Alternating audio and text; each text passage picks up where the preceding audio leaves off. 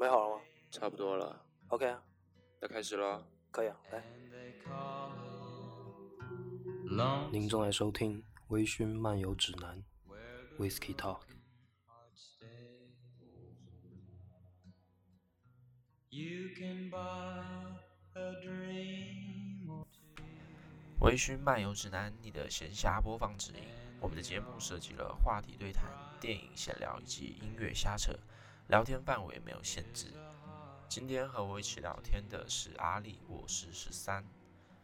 这一期的节目，我们会和大家聊一聊社交软件对人和社会的影响。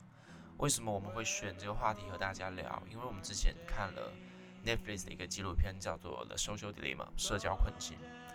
啊，这部纪录片当中呢，Netflix 把 Facebook、Instagram、WhatsApp、抖音这一系列的社交软件比喻成会让人上瘾的毒品。那这些巨头公司呢，把一些心理学技巧啊、赌场机制，去和自己的软件、去和自己的产品结合起来。就比如说，呃，下拉刷新机制是模仿的赌场老虎机，只要你一拉就会出现新的东西。然后算法推荐就会让用户永远都会有自己感兴趣的东西去看。然后呢，消息推送让用户一刻不停的都在留意自己在这个 app 里的新动态。那所有的这一切就是为了让用户觉得，哎，我的社交软件中一直充满了新的惊喜，一直充满了我喜欢的东西，然后就不断的消磨用户的时间啊，最后把钱给赚了，真正做到站着把钱给赚了。Netflix 在这部纪录片中呢，邀请了一些 Facebook、Google 的前工程师去讲述他们的软件、他们的产品啊是怎么样设计、怎么样一步一步的让用户去上瘾。那 Netflix 也觉得，哎，现在的社会好像人们都越来越非黑即白啊，只接受自己感兴趣的啊，只在乎自己喜欢的，然后呢，只支持。某一个事物中的其中一面，但是对另一方面就直接屏蔽，整个社会就会在算法的影响之下越来越分裂。OK 啊，说完这么多背景交代了这种东西，所以你对这个纪录片看完是什么想法？就我感觉，我们对社交网络的一个看法会发生改变。原本我以为好像社交网络是我们的一些工具或者是玩具，但是后来发现，其实我们才是它的一个工具。不是吗？它的本身内核还是很纯粹啊，它还是一个让你社交的工具，还是让你聊天的东西。确实，但它不是一个纯粹让我们社交的一个工具。因为看完这个，如果说它是我们社交的工具，应该是由我们去决定什么什么时候去使用它，或者说我们决定使用它的方式、使用它的时间。就好像说，我们对手上的任何一个工具，嗯，锤子也好，对不对？任何工具是它放在那就放在那。那我们什么时候想使用的时候，我们去拿起它，去达成我们的目的。但是社交网络好像逐渐变成了不是我们去控制它，我们去使用它，它不是静静的躺在那里，它好像是就是在不断的放出诱惑，让我们去拿起它，然后做一些和它本身我们想要使用它的目的不同的事情。所以我感觉好像我我们和社交网络的一个角色在发生一个变化，所以你才是工具你也觉得社交软件这个东西，现在已经不是它单纯的实用性那么简单对。对对你也你，也开始认同这个纪录片跟你说的，他们想要表表达的观点。不可否认，之前不是就有说嘛，说互联网是人类的期待嘛，但是其实好像它不只是一个期待这么简单，它是一个已经缠住我们的脖子的期待。但是我觉得他们这样做也很合理啊，因为你首先要想，他们他们最实质的东西，他们是公司，对不对？对啊，所有的社交软软体的这些公司，目的都是逐利的。嗯，只要为了只要有利益在，他们就是要去抓住更多的用户，他们就是要把自己的产品做得更好，他们要把自己的功能做得更强。那站在他们的角度来看的话，他们当然不可能就是这么纯粹的，就是说我做一个软件，然后放在那边，我不做任何推广，然后大家也不知道。这样子的话，第第一，他们没办法实现他们本身的这个我所说的利益，嗯，然后他们底下还有那么多员工，是不是也要养？他们对这个社会其实也在做了非常大的贡献。但是实际上，像在纪录片里提到的，就像是 Google 的邮箱的一个整个的一个项目组，嗯他们在制作整个邮箱的时候，制作这整个功能的时候，更多的情况是在讨论我们怎样才能让用户对这个更上瘾。就好像它里面会提到一个如何使用、如何增长用户的一个使用时间，然后去要他们的一个确定力。问题就是他们变现的方法也在这里啊，这是他们的一个变现手手段，就是说让用户待在你的屏幕面前，然后给你推你想要的东西，然后给你看到你想要的玩意儿，然后你可能会下单去买，你可能会看到这些广告以后，然后你可能会有它有这个点击转化率，对啊，这就是一个商业模式嘛。对啊，这就是他们他们的这个商业模式本身来说，其实你要说它错吗？也不能说很错，嗯。对不对？你如果说没有这些广告的加成的话，所有东西好，我从今天开始每一个 app 就收钱，对。大家开始三块九毛九、五块九毛九，那也就是说，你除了买这一台手机，可能你已经花了，比如说快一万人民币，嗯。然后每一个应应用程式还要再去给它交钱下载，你这样子的话，其实是更不利的。但是你不觉得反而这是一个相对来说更合理的一个形式？因为你知道，任何一个公司一定是要盈问题是，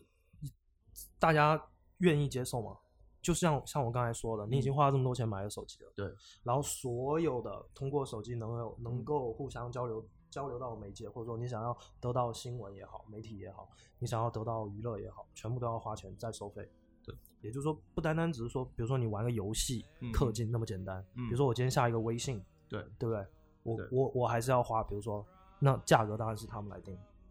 对但是你？要想一点，像我们买一个游戏机嘛，不管是 Switch 还是其他游戏机，你买了这个游戏机，你游戏要单独买，对不对？那不太一样啊。为什么不一样手机是一个你每天都在用的玩意儿，附加功能嘛，你你就说我我这次回来，我特别感触特别大的一个哦，就是说所有的中国人，这个中国范围现在这个群体，嗯，就是他们越来越离不开，就是完全离不开手机了。对，这就是像我我回来了以后，我嗯发现我本来我在国外，嗯可能一天到睡觉以后，它还有剩余的电量，对比如说百分之十、百分之二十。我回来以后没了，我发现我要坐地铁，对，我要坐公交，对，我要我要去吃饭，嗯，所有东西都是通过手手机来完成。但是这那既然能大家已经摆脱不开这个东西了，对不对？对，我觉得就不能就去一一棒子闷棍就打死，说这东西对我们的影响是只有坏处没有好处。不不，我觉得拿公交地铁举例是不恰当的，因为它本身就如果说你要它要收费是可以的，但它实际上并不是一种盈利性的。就这个，比如说好像我们的地铁卡、公交卡本身，我们如果是办卡也是要付费的，对不对？只是他移到手机上，把这张卡变成了一个虚拟卡之后，它本质上还是政府提供的一种服务。对我我的意思是说，我们今天其实整个生活已经离不开所有这些社交媒体，离不开手机，嗯嗯嗯离不开手机给我们带来这些方便的程度。很正常。因你就你就不可能，这更多我觉得就是它这个纪录片更多是一个媒体导向的问题，更多是它的媒体导向的意义和它的这个警示意义要大于它的现实意义。对我没有否认，但是我只是觉得说，就是好像怎么说很正常。手机它给我们最初的目的是什么？就是一个互相交流的一个工具嘛，电话、短信啊就已经满足我们我们对于手机最初的一个要求。那其他的产品，我们可以认为它是便利了我们的生活。就比如说有个公司开发出了一个软件，可以达成一个什么目的，我们可以为它去付费。就好像我们买了一辆车，它达到了我们方便出行的目的。但是有一天，哎，有一个公司开发出了一个组件，哦，我可以让你的车飞起来，那你再额外的花钱去给你的车装配上这个组件，我们去付费是合理的。但是它现在的商业模式就反而变成了，我这个东西对你好像是免费的，但是我们把你从一个呃去使用它的人变成了我们的商品，这是我认为比较不合理的一点。我觉得、哦，嗯你说的这一大套逻辑哦，有点像他这个纪录片里面所给我们展示的那个可视化的，比如说他有他不是有两个人吗，在背后控制的那个男主嘛，对，让他不停的刷屏，让他不停的给他推广告什么的，就是让观众非常简单的去理解说，这个这些应用的背后到底是什么。那他在一定程度上其实把它高度 AI 化了，就是我们的人工智能其实还没有能做到这一步。我们人工智能其实，我觉我个人认为，因为我作为一个软件从业者，嗯就是其实我们现在还停滞在停留在一个相对于比较基础的人工智能的阶段。嗯那更多的它算法给你给你推推荐提供的这些东西，都是从哪里来的呢？从你给它的权限。你嗯比如说，你给它的，你给你的软件可以让它可以让它有允许它去获取你的位置定位，获取你的通讯录，然后或许让你给给他让他给你发消息推送，所以他会对这些可以收取到的权限做一个结合，然后在后面算，啊，比如说你今天大概在哪里，然后你跟谁打电话，然后他就可以推算，比如说你去了一个呃 shopping mall，然后呢 shopping mall 里面有这个品牌什么之类的，然后他今天可能在 Instagram 上又把这个品牌给你重新推一遍，那没有说智能到说就是我在看什么，我在划什么，他都会知道。然后他都会把我现在正在划的这东西有关联的相关广告全部推送给你。他这个其实也是一个误区在，在引导着观众啊，就是说他一定要让观众意识到这个问题，所以他比较，我觉得说比较夸张了。还有一点就是 Netflix 这个公司本身，它就是一个社交流媒体公司，嗯嗯，对，他推出来这个这个影片，其实本身跟他们自己的公司是有一定的矛盾冲突的。对，那除非就是说，他们今天把这，他们今天把他们表现出来的这些所有东西啊、然后 Netflix 非常的，如果说他绝对同意这这些观点的话，他今天就把所有他放在他流媒体上面的算法全部下架了，嗯，东西推荐什么，所以全全部不搞了。但是我们看到不是这样子的，该在的还在那里。这就 Netflix 因为因为疫情，它的公司的总市值在不断增加，对，股价也在不断增长。嗯，这我知道。对啊，那越来越多的人宅在家里，还是用什么？还是还是去用这些东西，还是再去看，嗯，对不对？所以我觉得不能说不能说社交软件把大家的这些嗯矛头，把大家这些观点，把大家这些嗯就是人类社会当中越来越多的对立面变得更加的显现。对我我不否认说社交软件或者是说互联网给我们提供的便利嘛，但实际上在最后的这背后的恶魔是什么？是它整个一个算法体系，就是这个新的商业模式，这就是一个呃一个构架在社交媒体上的一个新的商业模式。你看，像以前我们的商业模式，在资本主义下的商业模式是什么？我去榨取工人的价值，到变成了把整个人的行为模式，从提取我们的关注行为模式，最后去控制我们的改变我们的行为为模式。因为科技在进步，对，把所有的人都当成了他的一个商品嘛，这就是他新的商业模式。但是这个商业模式下，它会发生什么问题？就像在影片里面提到的，就是它背后会出现的问题，就好像我们会发现哈、就是我我会发现我整个人的一个情绪，在我依赖上互联网或者是手机之后，我整个人的情绪会发生很大变化，发现我对自己情绪的一个控制能力降低了。就是说我们在呃影片里会提到，他会通过一些呃就类似于赌场对人心理控制的一个方式，让你去上瘾，不断的去下拉这个刷新条，看见新的东西，然后你会从互联网中别人的点赞、别人的评论，你感受到和别人在社交这一系列行为中获取让你感受到愉悦，或者说你会觉得自己不开心的时候，你会在网上会去寻求别人的安慰，啊，对吧？很多人喜欢在网上发一些情绪类的东西，对，或者说是嗯看一些鸡汤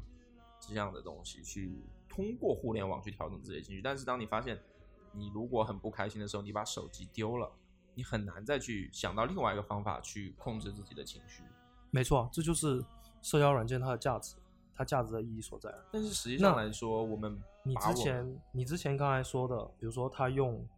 他在用像赌场一样的这些这些心理手段在控制了用户，我觉得这其实是一个语境的问题，我们在谈话语境的问题。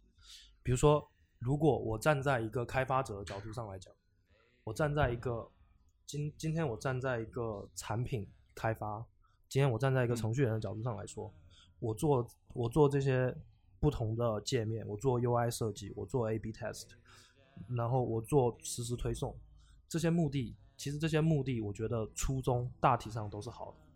这些目的的嗯初衷就是说我怎么样让用户更方便、更简洁、更加觉得我的软件使用的更舒服，然后我可以让嗯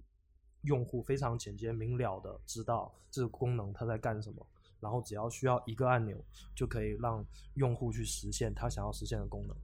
其实，那如果说这个这这一套体系今天站在 Netflix 这些要拍这个这个纪录片的这个团队的角度来说，他就可以把它说成说，它是一整套利利用人类心理的赌博体系，让大家上，让大家不停的在这些软件当中寻求刺激感，寻求新的东西，然后让所有人都离不开它。其实这之中，我觉得也有也有说话语境不一样的问题。初衷一定是好的，不否认这点，初衷一定是好的。你去回想每一个社交软件，它在刚出现的时候，它的初衷一定是让你方便，就像是微博嘛，我们拿微博举例，在它刚出现的时候，我们用它的时候，它没有出现这么多这么复杂的一个算法。也就是说，我在刷新微博的时候，就好像我刚发了一条微博，你在刷新的时候，你是一定会刷到这条微博的，对吧？然后下一条就是比我早发微博的人发，它整个是一个非常清晰的一个时间线上去一个刷新的。但是现在不一样，现在好像我摁一次刷新，我刷新的可能是之前的，也有可能是很早之前别人发的，也有可能是我根本就，嗯，可能是我让这整个算法体系觉得我会感兴趣的东西，所以它刷新到内容不再是以时间线去确定的了。那是很有有一个很重要的原因，是因为新浪微博这整个商业模式在转变，对他们的他们的商业模式不同，他们想要照顾到的关用户的阶层不同，他们想要照顾到的是所有的商业阶层的所有用户，他们想要更多的现在照顾到是，比如说流量明星、话题、热点，嗯让大家可以留留在这个平台，他们的平台价值变了，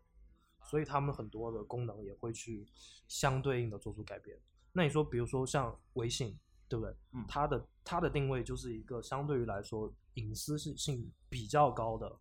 一个一个聊天软件。嗯那我们可以看到它的朋友圈里面就会有非常非常多限制，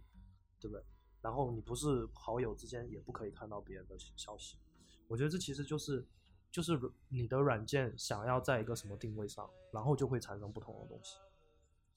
不一样，不一样，不一样。就好像我说的，我们刚刚的话题是它的初衷。新浪微博它的初衷一定是好的，确实是让我们更方便、更快捷的去表达我们想表达的，也能让别人看到，能产生一种社交互动的感觉。但是它逐渐、逐渐、逐渐的，它就慢慢的已经发现，或许有别的商业模式会让我更赚钱，我就不断的去向这些商业模式靠拢。可能我初衷一定是好的，但是资本企业一定是以盈利为目的。当我发现另外一个方向更盈利的时候，我不断的往这个方向去靠拢，但是我忽略了背后的一个伦理性。资本盈利为目的本身它没有错，但是它如果做不到规范，它就有错。真的是这样。所以这些就是这些所谓的软件巨头，他们是有非常大的责任，社会责任，嗯他们是有非常大的规范责任，他们要，他当然在整个大时代，在他在走的时候，所有人都在用它的时候，它总会出现一个非常，它总会出现问题的，就像这个纪录片，它刚开始说说的那一开始开头就说的那句话，所有伟大的东西都会有它的缺陷，弊端，都会有它的弊端，没错。那关键就是看他怎么把这些东西在社会上有更多的规范，去让它变得更好。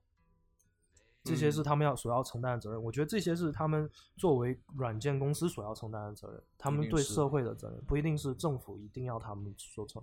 不一不一定是说一定要等到政府出台一些什么东西，然后他们才才开始转变，他们自己应该也也要有这个意识，不然的话，其实也会得到一方面的用户流失。一定是这样。但是就是因为在这样的一个算法不断的发展的情况下，我们就发现其实它好像已经不声不响的改变了我们非常多非常多。其实这个话题也不是一个非常新、非常热的话题了。嗯其实之前从刚开始抖音出来的时候，就有非常多人开始分析它，说抖音的这一套软件性性质啊，说抖音的这一套算法呀，到底是怎么把所有人一天二十四小时基本上都泡在上面的？那从各个方面也就分析了，嗯，因为 Netflix 这个平台吧，我觉得可，然后这个纪录片出来了以后，然后导致了这个话题又突然间变成了一个非常大的舆论导向，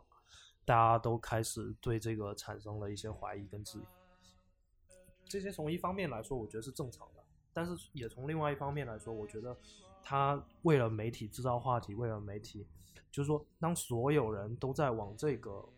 方向走的时候，我突然间提出一个反反方向的观点，让我跟大家产生对冲突，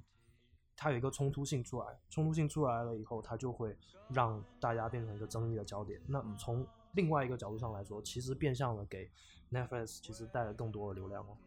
我不排除可能我们会刷到这条东西，或我们会在我们的互联网世界里看到 Netflix 的这条这个影片的动态，实际上就是算法对我们的一个影响，对不对？就好像说我们之前讨论的一个微博，你就会发现其实它有一个信息茧房下的一个回音式效应，就是说，嗯，比如说我现在对于某一个理论非常的认可。然后我就会在我的算法中不断的向我推送，我就会不断的看到，呃，我认可同样认可这样理论的一些人，然后我们就会形成了一个团体。然后当我们进入这个团体之后，一旦哎发现了一些不符合我们这个团体利益的一个内容的时候，就会收到整个团体其他人的一个抵制。其实你说的这个问题哦，我在很大一部分上面是不同意的。如果说社交软件跟算法导致了社会大家越来越分裂，导致了大家越来越不接受和包容别人的意见的话，那为什么我们还能看见有那么多的不同的讨论群，有那么多不同的声音在网络上所发生的？比如，就比如说现在的 Clubhouse，有那么多人在房间里面探讨不一样的问题，大家有不同的，大家有不同的争议，大家有不同的观点，那也有很多人在里里面谈讨论一些比较敏感的话题。可是大家仍然还可以非常好的沟通下来。对，我觉得这这个其实有点，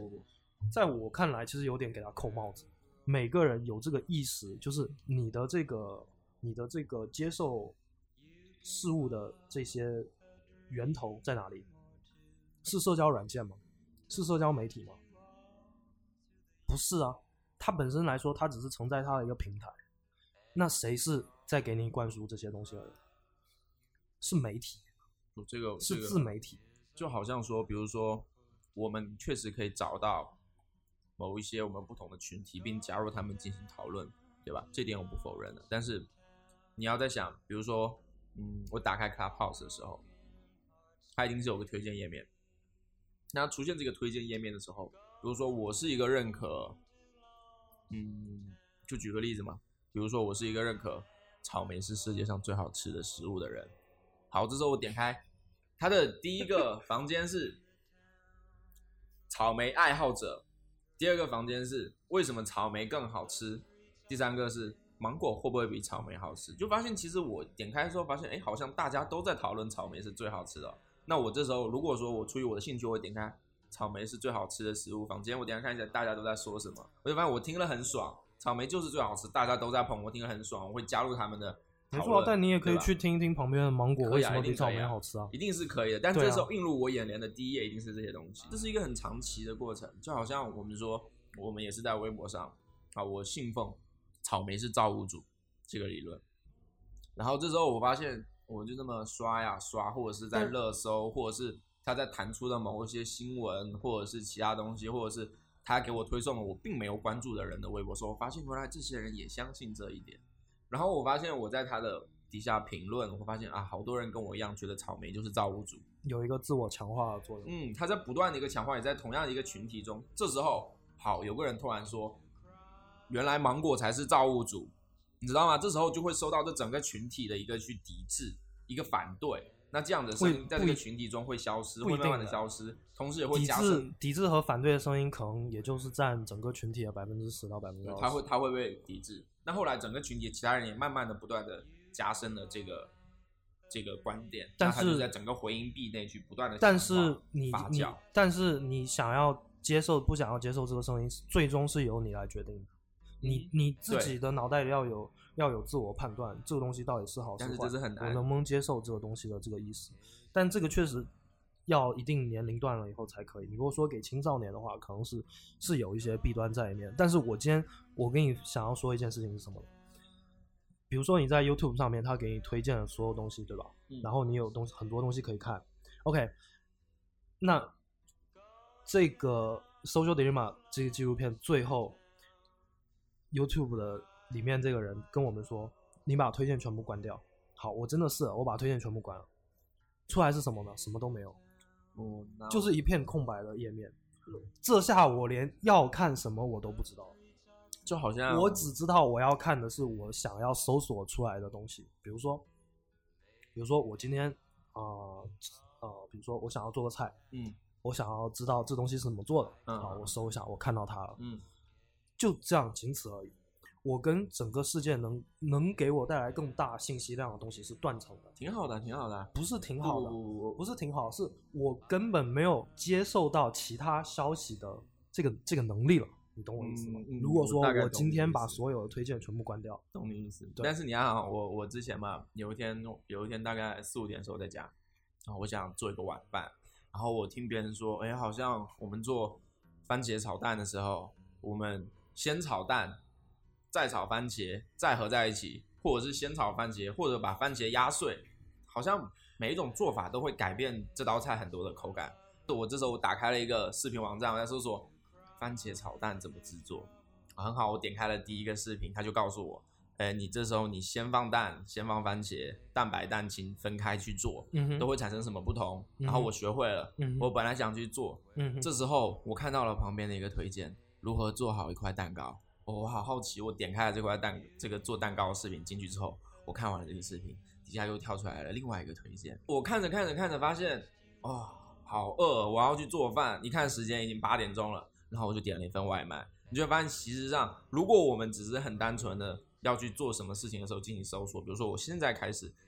我我觉得现在是我的娱乐时间，我工作完了，我想休息一个小时，那我打开一个游戏去玩，或者是怎么样，啊度过这一个小时之后，我觉得哎，时间差不多到了。但是互联网它通过这种让你不断上瘾的模式，你就会发现，啊，我一直花在这个手机上，而且我根本停不下来，就好像怎么说，我们还是把它当成一个赌博来看，当成一个这种机制来看。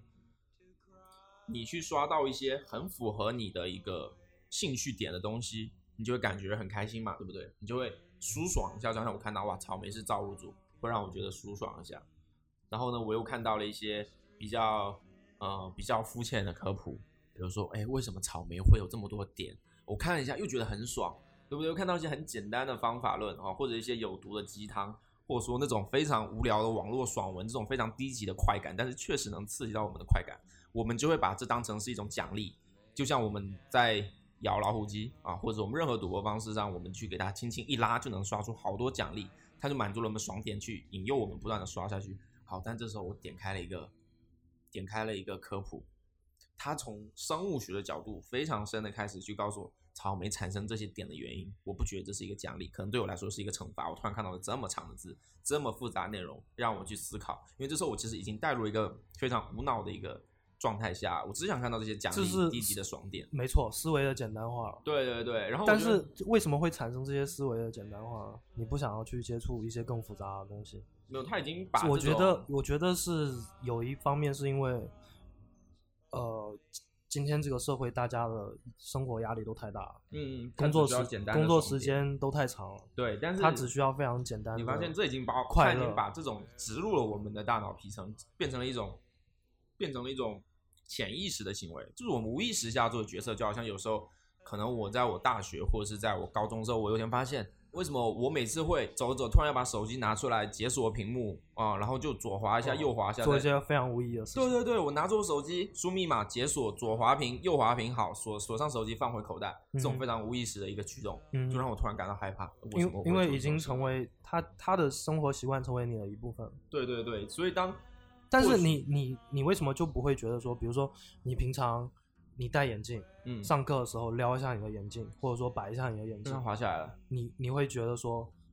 但是有的时候，就算它没滑下来，你嗯也会去下意识的碰一下，比如说你整你的头发，手贱嘛，对啊，你为什么不觉得这是一个很很可怕的东西？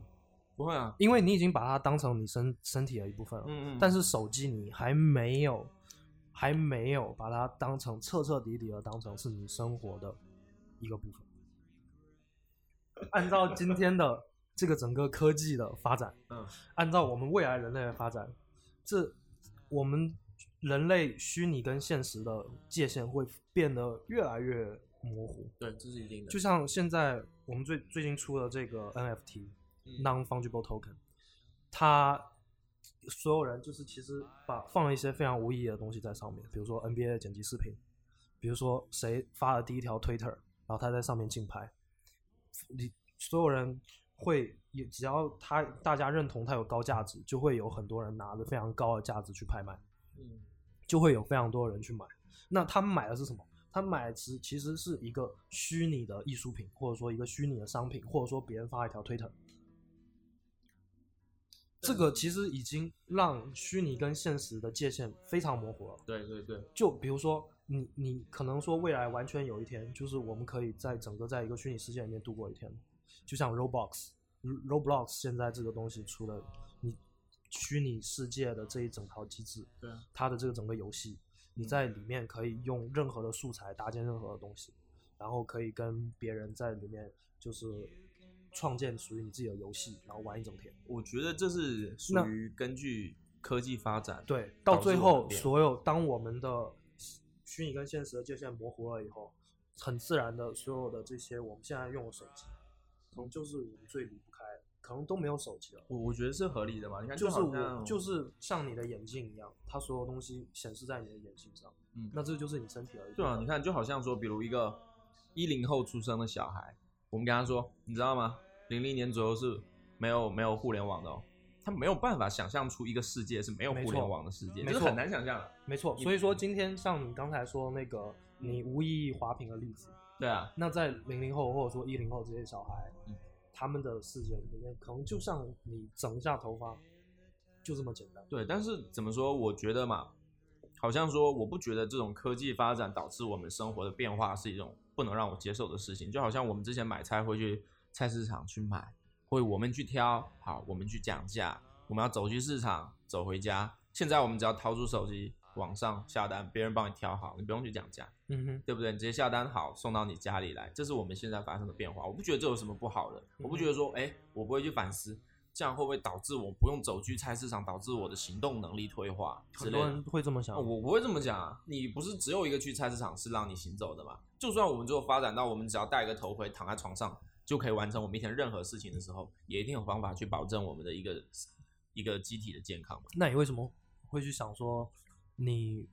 无意间的去动手机屏幕这件事情？因为实际上是这个东西让我。上瘾了，你知道吗？这这最害怕的是这东西它它不是已经让我上瘾了，它不是说上瘾，它是说它变成了你生活中的一部分。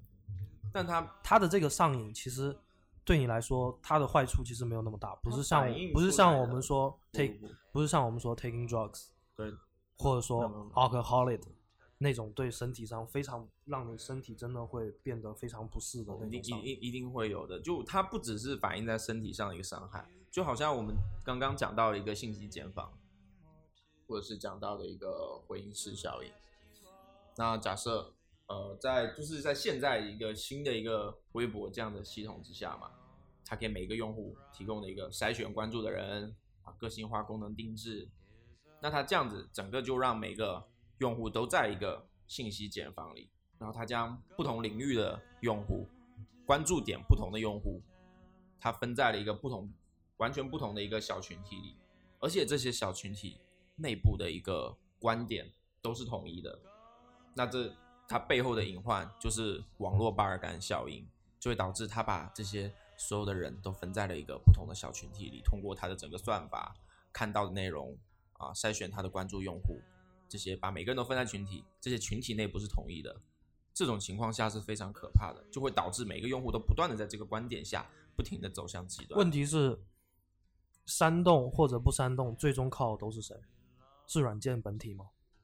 不是软件让这些人他控制了你的行为模式，就像你你如果你要这么说的话，二战的时候有社交软体吗？希特勒有通过社交软体向别人洗脑吗？他的演说会就是啊，啊，演说会就是他的一个对啊一个模式啊，就就算没有社交软体，想要煽动人，也会通过各种各样不同的方法这是去把完全不一样的别人煽动起来的。这是完全不一样的。在我看来，这是两个完全不一样的。但是世界确实是走向极端了。他只是就好像之前支持川普的一群人和反川的一群人，他们在完全分裂的两两端，不同不停的走向极端。为什么？因为川普这个人本身就是极端的。他在其中的一方觉得另一方是当纯粹的傻逼，Trump 在任何一场演说的时候，嗯，都在极力的说另外一个 Democratic 的不好。对啊，你会发现，他他本身就是一个非常牛逼的洗脑者，我知道啊，但是你会发现，最而且他他本身他在 COVID 的时候，他还会煽动他的群众在 Facebook 里面搞小团体，然后让这些让这些 redneck 站出来去搞社交游行，比较搞社会游行。比较正常的一个情况嘛，是我们两个分属不同意见的两个派系，对不对？嗯，比如说，你支持每天多吃蔬菜，我支持每天多吃肉类。这时候我们两个群体会觉得，我不要多吃蔬菜，我要多吃一点肉，但是我不否认我应该摄入一点蔬菜，对吧？这是一个正常的两个派系的分别嘛。我觉得要多吃点肉，因为我喜欢吃；你觉得要多吃点菜，你喜欢吃菜。然后我觉得我也需要吃菜，你们觉得你也需要吃一点肉，这是合理的。虽然我们是在两边，但是我不会认为你们这一端就是绝对傻逼，而我是绝对。但是如果今天你的营养师是一个极端极端主义者，告诉你说吃肉就是不好，你就是要吃菜，那跟营养师发信息告诉你的那一个软件有关系吗？我们我们反过来说嘛，可能关系也我不是不很大在说这个软件它是一个罪魁祸首，而是说这个算法体系是罪魁祸首。但是今天我们这很多媒体都直接把舆论导向就压在了这些社交软件上了，你知道之前就觉得他们就是受罪魁祸首。你知道之前欧文认为，但是他们？算法这个东西，其实特别有利于人类的未来进步和发展的。算法是非常复杂的一套数嗯数学体系前人前人总结了数学经验，然后转化成公式。我不否认，对啊我，不否认它给我们带来的便利性。他他给我们带来的不单单只是在软件上面的算法而已。没有，你要明白，我们今天讨论的话题一直都不是算法这个体系到底是好是坏，而是而是资本家用这套算法体系在不断的想要去把我们变成一个能够获得更高利益的一个商品。你知道吗？在国外有非常多人认为地球是平的啊所有进入太空的那些新闻图片全是 PS 的，全是假的。还登月他们也就直接认为这个东西就是一个骗局。啊、绝大部分美国人不会觉得登月是骗局的，对，因为毕竟是他们自己上了。对他毕竟有人认为地球是平的，非常大一部分。从我之前看到的，说是一个美国人，他觉得地球一定是个平的，他自己造了一个火箭，啊把自己射上去，啊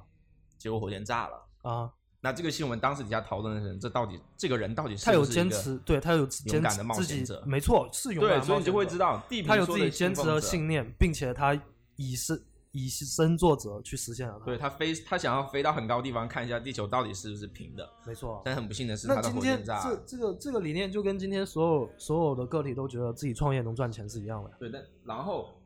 然后欧文他之后道歉了，他说为什么我会认为地球是平的呢？啊哈。是 YouTube 不错，啊哈，我刷到的所有的页面，所有的视频都在告诉我地球是平的。他应该说是 YouTube 有一些 YouTube 博主的错，对，有一些奇怪 YouTube 博主就是莫名其妙的在发这些言论。你再你再思考一下，比如说这时候我打开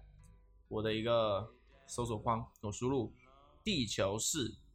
如果它是一个绝对那个的话，它就会出现地球是平的，地球是不是平的，地球是不是圆的这些东西，那我再去看，或者打开我的推荐页面，它在五条视频中有三条是关于地球是圆的，两条关于地球是平的，或者六条嘛，三比三。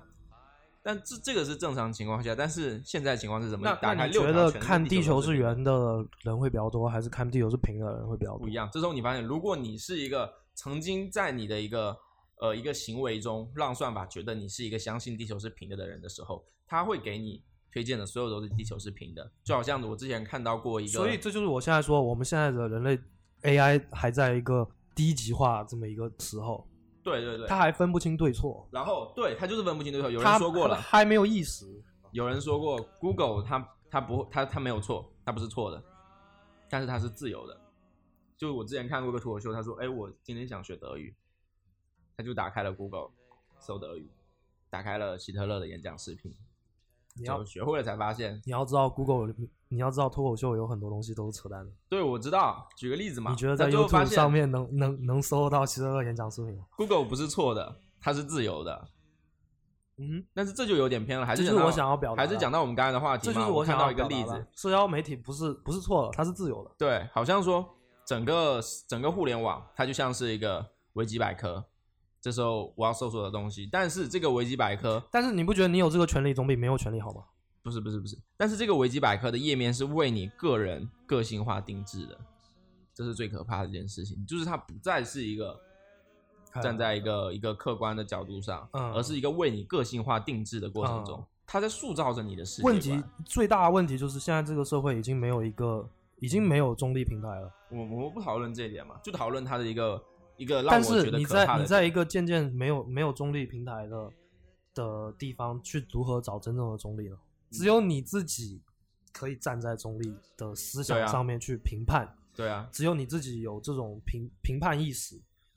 可以让让你自己站在一个相对中立的位置上。对对对，这个我是知道，但是这就扯到另外一个了，扯到另外一个话题是什么？另外一个话题就是为什么现在各大互联网上都在不断的搞下沉市场，下沉、下沉再下沉。下沉才有利益，嗯，一定是这样的。对啊为什么他要找那？你那你不能不下沉啊！不为什么他要找下沉你要你要是说今天所有的互联网媒体不软件这些大公司不下沉的话，那还有这么多人根本就接触不到这些渠道，嗯，那是不是更不好了？我不否认啊，因为他对不对？他为什么要这样？你说你要是说抖音，他给这些下沉的用户制造了带给的他们多少他们以前从来不可能有的一个赚钱的机会？我我讨论的点永远是在那一点上，就在于它的算法在分裂不同的群体，但是算法在为每个人定制他个人要看到的页面。就像我打开维基百科，它告诉我地球就是一个平的的，不停的有很多人出来告诉我地球是平的的，我就会发现其实可能，嗯，就好比说我们一个大学里有很多教授嘛，比如说我是一个精通于数学，我是一个精通于呃语文、音乐都好，但这时候其中有个教授他是接受于地平说的，但实际上他的专业跟这个没有关系。然后这时候我打开了我的互联网，也就是我们把它举例成一个维基百科，他就告诉我，哇，什么什么大学的什么什么教授，他也信奉这一点，或者说谁谁谁也信奉这点，好多人都信奉地球是平的的，他再给你推送另外一个，就有点像 Christianity 说同性恋是不对的。然后没有，然后他就告诉你，他就告诉你，好，地球是圆的的，所有的都是一场骗局，它就是一个骗局。嗯，像很多人可对吧能就这样就你就会相信了。不断的发现，好多人说地球是平的，他们说那个说地球是圆的啊，宇宙这些全部都是一个阴谋，都是一个骗局，这是一个很大的阴谋论。就好像之前我们说的，我们用 Google，我们在城市里搜索气候变化是，我们在城市里和在别的地方获得的一个它的一个联想是不一样的。他说，哎，我们在城市里他会搜索到气候变化是一场骗局，那我们在别的地方会说，别的地方我们搜索到的就不是这样，我们就会说搜索到气候变化是一场自然灾难。它的联想就是完全不一样的，就是通过这一点一点潜移默化的，不管是联想还是我们看到的东西，它都会给我们造成潜移默化的改变。比如说，我是一个偶尔会看阴谋论的人，好之后我就会发现我在很多地方都看到这些阴谋论，就好像很多人会在像我们以前的贴吧就很多阴谋论，就好像水猴子嘛，好不好？我们拿水猴子来举例，我我就不断的就会看到哇，什么什么地方发现水猴子，他又告诉我，哎呀，自然这么大，世界这么大，一定有我们没有发现的物种啊！你不能说物种一定是全部被发现的，对不对？为什么从古至今会有这么多水猴子的说法？一定不是空穴来风啊！一定是有人，一定是有人真的看到过的、啊，它一定是存在的。为什么《山海经》里有这么多怪兽，我们现在却看不到呢？我就不断的接受这些信息之后，我会发现好像真的会有水猴子这种东西哈。嗯哼，我不管你怎么跟我科普，没有水猴子，只是因为你们没有拍到，嗯哼，你没拍到，你就不能说没有水猴啊子，，谎言讲了一万遍就成了真理，对不？对？对，这就是这这是自古以来的好种经对没错经验了，就是在这种算法下，这不是这不是算法带来的啊，这是自古以来的。这是一个真理，没有错，我不否认这是一个真理，对不对？但是它这个算法就是在一种程度上辅助了这个东西，你明白吗？就是它会不断的让我去加深某一种观点，当我点开了这个之后，它在不断的给我推送，不断的给我推送，不断的让我看到这些观点。但是如果说不用这套体系的话，我是不会就不会整个社会被分裂成不同的小团体的。我们拿任何一个团体来说，当我今天一旦接受了某个团体的观点，我接受了这个全素食，好不好？就是全素食主义者的观点了。看了之后，或者说我在这个页面停留了五秒以上之后，我被系统抓住了。嗯这个人是一个潜在的全素食主义者的支持者，嗯但是 AI 它不是这么想的嘛，它不会想我知道你是一个怎么样的人，它只是觉得你有这个的浏览倾向，嗯你对这个东西比较感兴趣，嗯好，我之后就开始给你偷偷塞这些，就能延长你的屏幕使用时间，嗯，对不对？对，然后它的目的其实根本就不是为了让你成为一个全素食主义者，它的根本目的在于延长你的使用时间，确定一个你是一个怎么样消费倾向的人，确定了你的行为模式。所以你还是觉得社交软件有毒？我当然觉得社交软件有毒，好毒啊！然后你就知道它，因为它的目的根本就不是让你成为全素食主义者，它的目的是别的。但是在这种那行为之下，那那你今天为什么还是离不开微信？我没有自制力啊，我真的没有自制力啊，对不对？对不对？你就我们就不说微博那些其他的，嗯你今天为什么还是离不开微信我没？有自制力，好不好？不是，这不是有没有自制力的问题，问题是所有人都在用它不。不，我们在讨论讨论到刚刚那点，这也是他的一个。我在我我在跟你你你你会觉得很担忧，就是说社交软件会把人类就是整个社会撕扯越来越分裂，然后大家越来担忧是越对峙，现在的社会已经越来越分裂了。已经越来越对峙。我就说这是社交软件的错，不不不，我这是讲另外一点嘛，这社交软件有错，哈，他他的错占百分之多社？交软件的错，不是背后的资本运用这套我算法。我说到底，我我我说到底啊，你嗯你仔细去想一个事情啊，嗯，这些我们这些没有自制力会上瘾的人，嗯占社会的多少？八成。九十九吧，好，OK，占社会的百分之九十，九十九吧，好不好？那这个社会是谁在领导的呢？是谁在管理的呢？既然说，既然说担忧的是担忧的是社会分歧越来越大的问题，那我们就要看这个这这这个社会分歧越来越大以后会造成的结果。那这个结果是不是可控的？很明显，这个结果我认我个人认为它是是它是可控的。对啊，它一定是可控的。为什么？因为整个社会是不是掌握在我们百分之九十的人手上？哎，你有听过马克思说，只要有百分之百的利润，就能让资本家践踏法律吗？对啊，所以要有法律来约束。就好像我刚刚说过的，所所以人类，所以人类要要有一套低于道德，但高于呃，有一些专业的，我告诉你啊，奇奇怪怪法律是道德的底线，没错啊，对吧？对啊，好，我就在讲我们刚刚那一点，算法它的目的是什么？它一定不是让你成为一个全素食主义的一个那你觉得他没有自己的思考的，他不会想说，哎，你今天你阿力很好玩，我一定要让你成为一个全素食主义者。那算法是触碰了道德还是触碰了法律？现在没有去束缚他，的，两者都没有，对不对？不谈这点，还是既然两者都没有，你先你先听我讲完好不好？他的一个想法不是让你压力成为一个全素食主义者，他的想法只是为了让你多用屏幕，让你依赖上这个软件，然后再去摸清你的行为模那我们干脆想想象一下，就是没有今天如果说，假如今天所有的社交软件，所有的我我们能下到的手机软件，我们都不说社交软件，手嗯机软件都没有了，你生活会怎么样？嗯，我不是认为这个软件不对，你知道吗？我一直讲的是这个软件是有利的。我我你你刚才就说这些都有我我认可它你觉得它非常有毒提供了啊不是吗便利性，我认可这些软件，就像我说的网上买菜，我认可它给我提供了便利性，我也不会去想它到底会不会让我呃一个什么缺少走路之类的，我不会去想这一点。嗯但是我一直在想的那一点，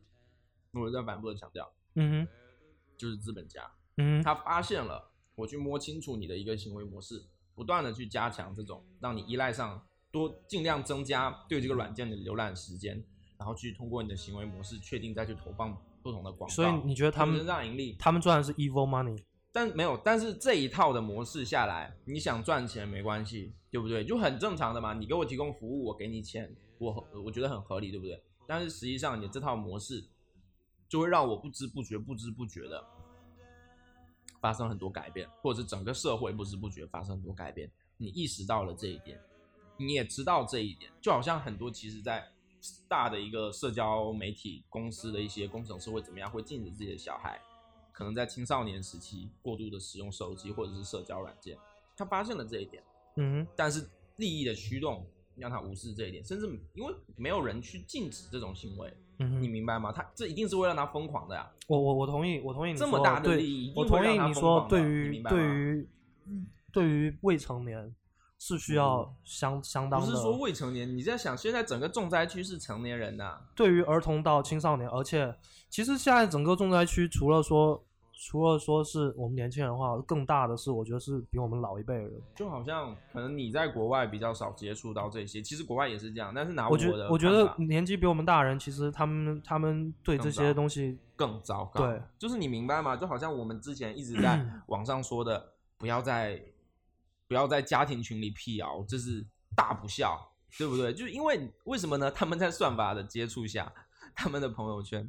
那就不说朋友圈，他们接触到的好像百度，你知道吗？因为我是不会用，但是好像很多人用百度浏览器，或者说今日头条，就是说抖音的前身的这些东西，他们看到的所有的都是关于这些虚假养生这些东西的，他们会觉得这就是对的，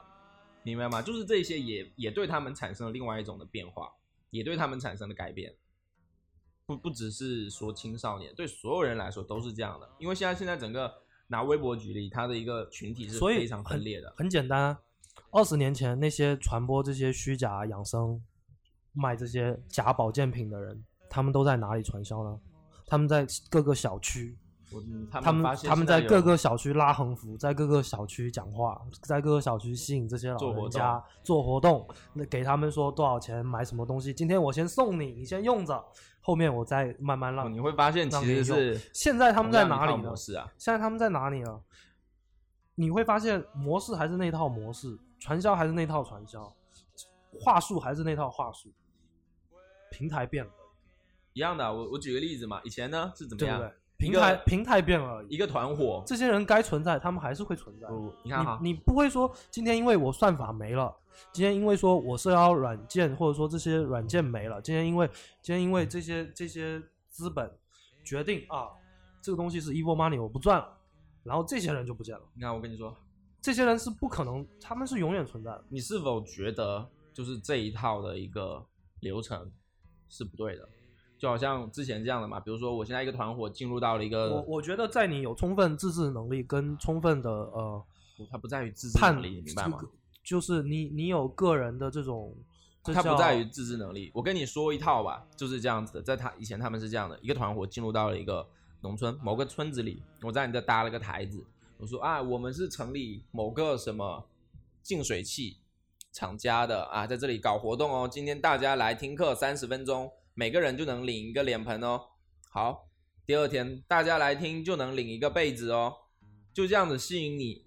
两三天过来，你觉得我没损失啊？我过来听一听，我就能拿到这些东西。之后他们就让你交保证金，就会让你怎么样？跟你说，哇，哪个专家也在说这些东西啊？哪个专家说净水器很有必要啊？跟你说城市里呀、啊，北京、上海大家都在用这个东西，但是你根本就没有办法去确定他是不是在用这个东西。然后慢慢的你就买了这东西，这些人就走了。这是以前的一套模式。那现在的模式是什么？你在网络上看到不同的人在跟你说，哎呀，哪里哪里都在用这些东西啊，美国都在用，美国人民用了都说好。大家都在用这个东西，然后你又会看到另外一个链接弹出来，或者另外一个窗口告诉你不用这些东西会有怎么样。这些人其实都不是同一个人，你明白吗？不是同一个团伙在做这件事情，是非常多人发布了这种信息，但是被你被算法捕捉到，一起推给你。你在每天不断的浏览这些信息之后，你整个人的观点也在慢慢发生改变。我没有从来就没有否认过互联网或者是社交网络它是不对的，它是不好的。我否认的只是你通过你想要赚钱。然后你没有考虑到背后的这些道德逻辑问题，只是一味的想要赚钱，我要赚更多的钱，我在不断的去强化这套通过捕捉你的一个行为模式，去改变你的行为模式的算法，不断的去加深，不断的加深，因为真的让我赚钱，我不想去想我这样的行为会不会对社会上的很多观点造成一个极端的。所以对作为对于大公司来说，当他们已经到达这这个体量的时候，他们确实是要去思考这些社会的规范。他们确定是无止他境。他们确实是要去去思考怎么样我才能对社会有更大的、更强的责任感。但这些我们其实看到很有很多公司，其实他都有在做，但对于我们个人来说的话，可能你的辩证思维就比较重要，我跟你你的你的自制能力就相当于来说会比较重要一些。我跟你举个例子嘛，就好像我可能会比较多的会去浏览一些科普类的东西，然后他可能平台知道了我这个倾向，向我推了更多东西。然后有时候呢，就会有谁跟我讲他的一个观点，我会直接跟他说：“你这个就是错的，你这就是傻逼。”你会吗？你会吗？会，我会很直接跟他讲，你这个是不科学的。但是实际上我并不知道这个到底科不科学，我不知道它的背后的一个机理是怎么样。但是从我接受到的科普，我看到的东西来说，它好像确实是有道理的，并且从我接受到了很多的一个很多个信息来说，他们好像又是自洽的。那我就认为它是对的，但是我很少会去真正的去追根追根溯底，它到底是不是你对的。你？你已经不太喜欢去去站在别人的观点上去求同存异了，是吗？我举一个例子嘛，就是慢慢这样变化的嘛。我举个例子，怎么样举例呢？不针对任何人的，就好像，嗯、我在网上看到了很多的新闻说，哎，我们吃草莓，草莓中有一个什么什么 A 物质会让你感到快乐，B 物质也会让你感到快乐。然后这时候我又另外看到了一个，就是映入我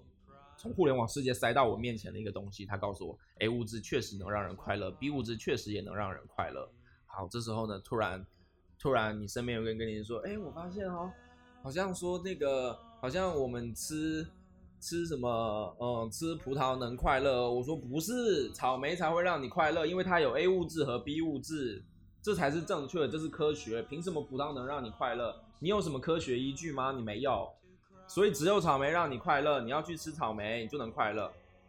这就是对于我的改变，我会很直接的告诉他我所认为的真理，而不是去考虑他的东西到底有没有他的道理。嗯哼，这是最可怕的事，就好像为什么我之前会跟你提到现在微博世界，就很多团体嘛，我们拿饭圈来说，它为什么会变成一个这样一个类似邪教的组织？嗯哼，你只要敢攻击我的爱豆，你完了，直接大军出击，给你爆掉，对不对？嗯哼，就是这样的。为什么它会形成一个个这样子极端分裂而极端观点统一的一个小团体，就已经类似成邪教被洗脑了呢？为什么会这样呢？你的观点就它不单单是一个我我觉饭圈得的问题从一方面来说是他们可以接触到的这种这种工具越来越多了，它不单单是犯他们他他他们能他们是每一个团体的问题。他们攻他们攻击的手段能接触到攻击的手段越来越多，而且效率越来越高了。就好像我之前跟嗯你提到的一个信息茧房、啊，我们说的一个回音式效应，我们说的网络巴尔干化，其实都是这样，就是你的每一个的团体，你接受到的信息只有这些，而且你就不是说团体嘛，你在一个团体内，或者是我在这个整个互联网世界里，我能接触到的信息是非常单一的。我不断的被强化了这些观点之后，这些单一的观点在我的整个脑海里那你你有没有觉得你今你今天在这个时候，你越来越被强化的是，你越来越被强化是这东西不好，这东西有毒，这东西我要远离。但是，嗯，这也是这也是我现在受到了，就是这东西是你你不好了。你越来越去忽略说这东西里面可能还有一些是对你来说会会有受益的，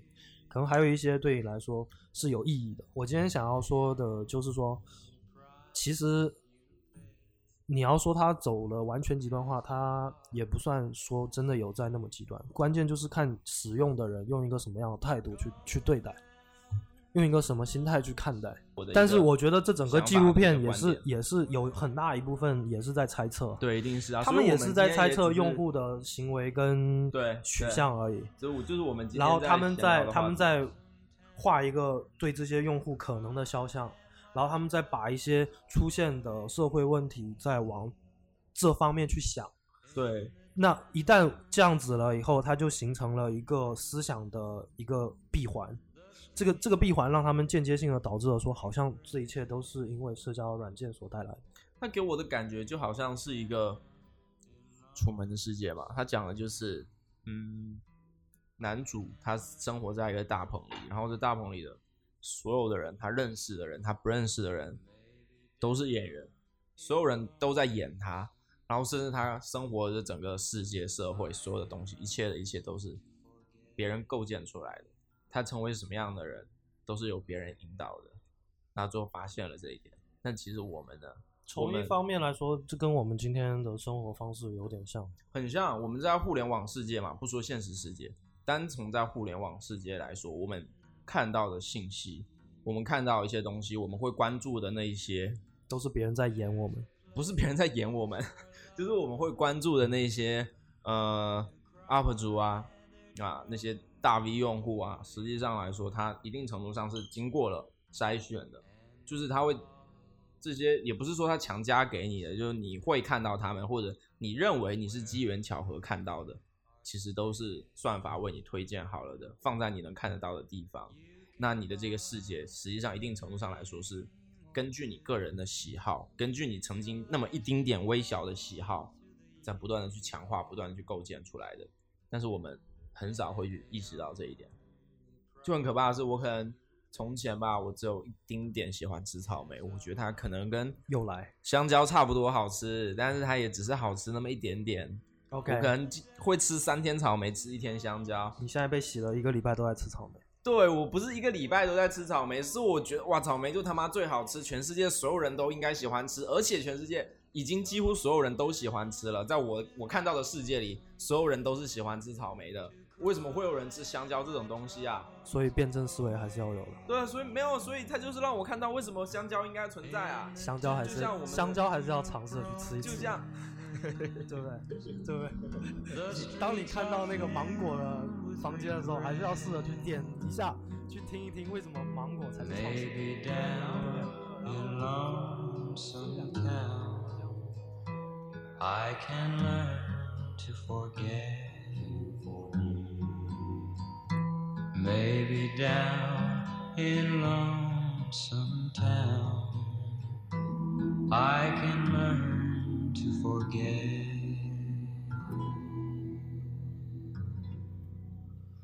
Lonesome town.